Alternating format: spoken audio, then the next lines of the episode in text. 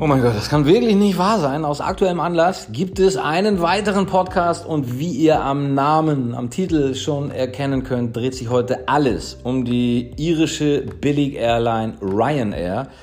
Aus meiner persönlichen Erfahrung heraus die schlechteste, unorganisierteste und vor allen Dingen kundenunfreundlichste Airline auf der gesamten Welt.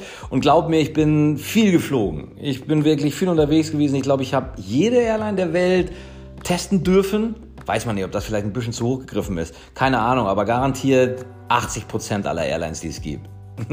ich war auf jeden Fall viel unterwegs von 2012 bis 2016, 2017 auch noch. Äh, war innerhalb dieser Zeit äh, Senator, sogar bis 2019. Da kann man also für, für Meilensammler, kann man sich vorstellen, ja, der Mann ist viel geflogen und äh, Ryanair Pain in the Ass. Egal wann Ryanair ins Spiel kam, du wusstest, das wird heute kein schöner Tag. Ähm, erstes Beispiel, einer der Flüge in 2016 von Malaga nach Hamburg. Ich komme mit meinem Handgepäck an, äh, wirf das oben in das Gepäckfach, setz mich ans Fenster und freue mich, dass es wieder in die Sonne geht. Ähm, die beiden Sitzplätze neben mir werden nach und nach auch befüllt. Die Leute kommen rein, es kann eigentlich losgehen. Und die Stewardess checkt nochmal alle ähm, Gepäckablagefächer und stellt fest, dass meine Tasche 2,5 Zentimeter rauslugt. Das heißt, da müsste man nochmal ein bisschen nachjustieren. Ein Handgriff oder ein halber Handgriff und das Ding ist gelöst. Doch was macht die Kuh, Alter? Was macht diese dusselige Fuge? Sie, sie sagt mir, ich möge bitte aufstehen, um dieses äh, Gepäckstück jetzt nochmal ordentlich äh, dort reinzustellen, weil äh, dieses Gepäckfach müsste äh, geschlossen werden und das ist äh, in ihrer äh, Verantwortung dass das Gepäck ordentlich reingestellt wird. Ist allerdings nicht in ihrer Verantwortung, deswegen müsste ich jetzt aufstehen. So hat sie mir das mitgeteilt und ich dachte, Alter, dir brennt der Kittel. Ne?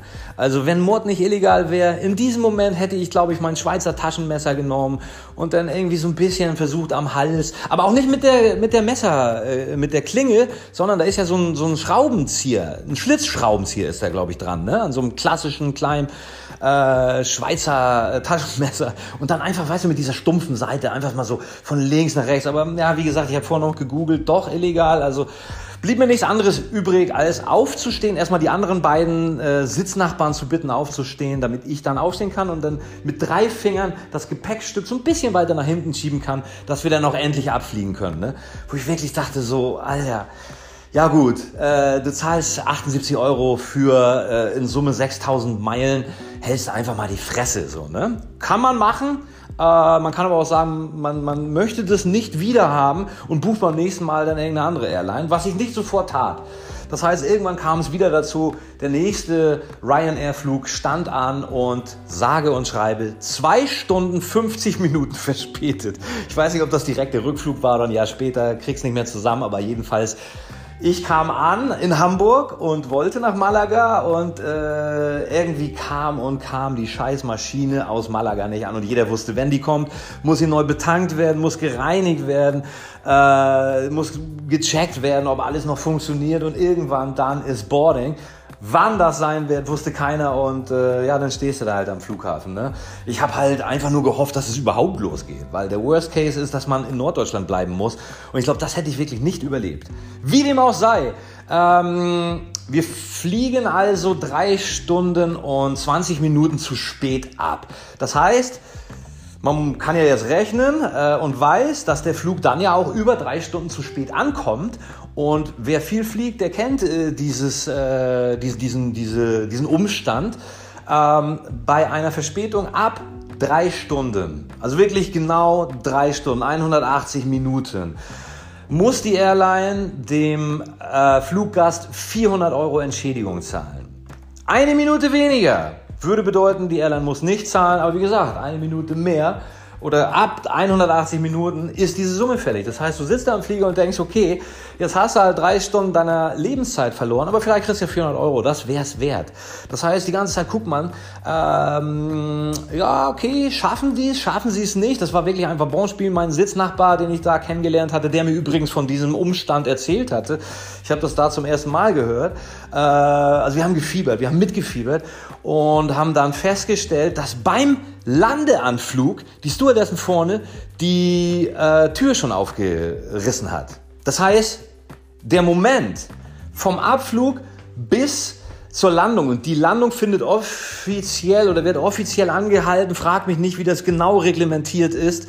Aber es hat damit zu tun, dass äh, der Moment des Öffnens der Tür vorne äh, als offizielle Zeit äh, announced wird, um später genau zu schauen, okay, wie lange, wie viel verspätet sind wir denn jetzt genau angekommen? Und es waren zwei Stunden 55 Minuten. So, natürlich äh, gehst du erstmal davon aus, ja gut, da wird trotzdem gegen angegangen. So, erstmal, wie kommt das eigentlich, dass der Flug statt drei Stunden und 15 Minuten nur zwei Stunden und 50 Minuten dauert? Wenn man immer so schnell fliegen kann, warum macht man es eigentlich nie?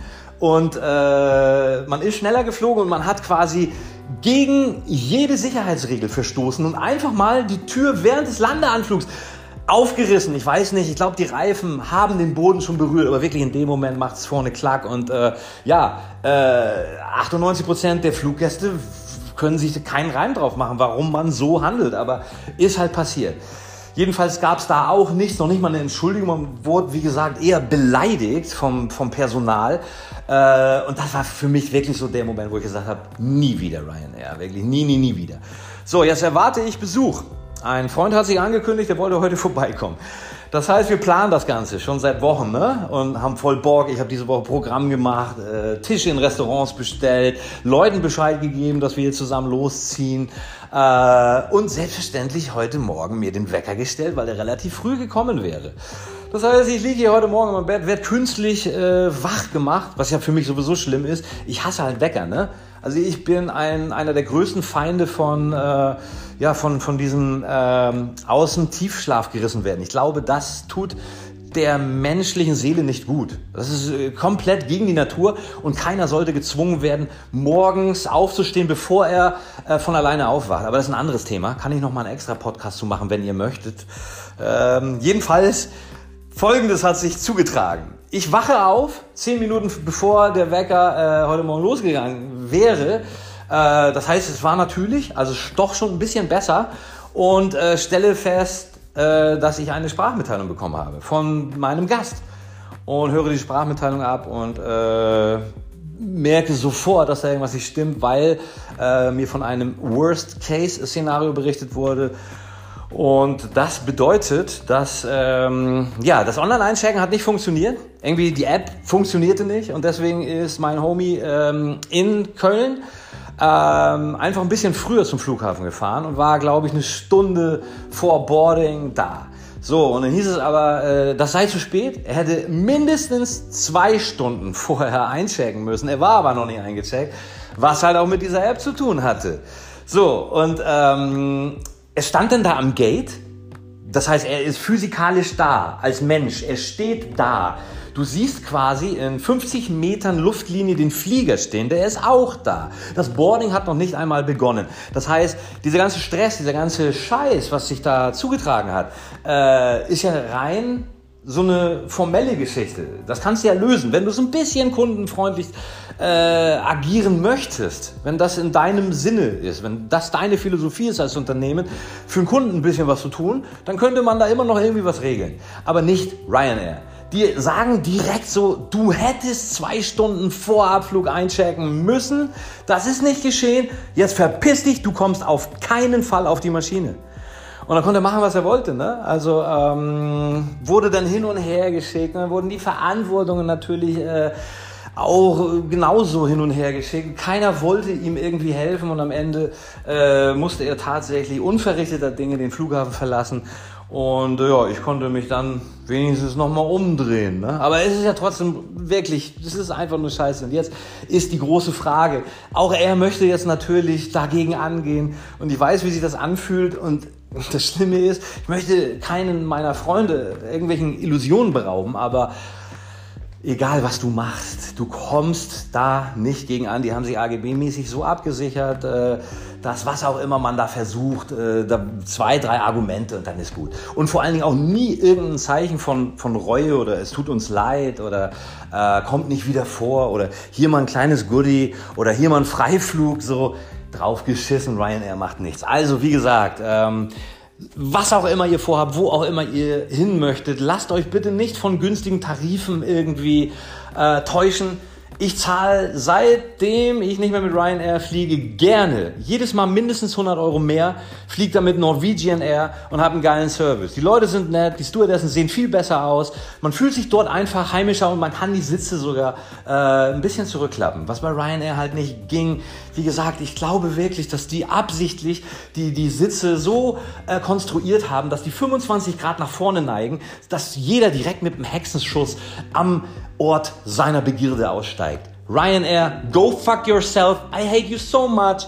Ähm, und es wird nie wieder ein Advertorial geben. Ich mache für euch keine Werbung mehr. Ich glaube, wir haben für die sogar mal eine Werbung gemacht. Danke nochmal fürs Payment. Peace.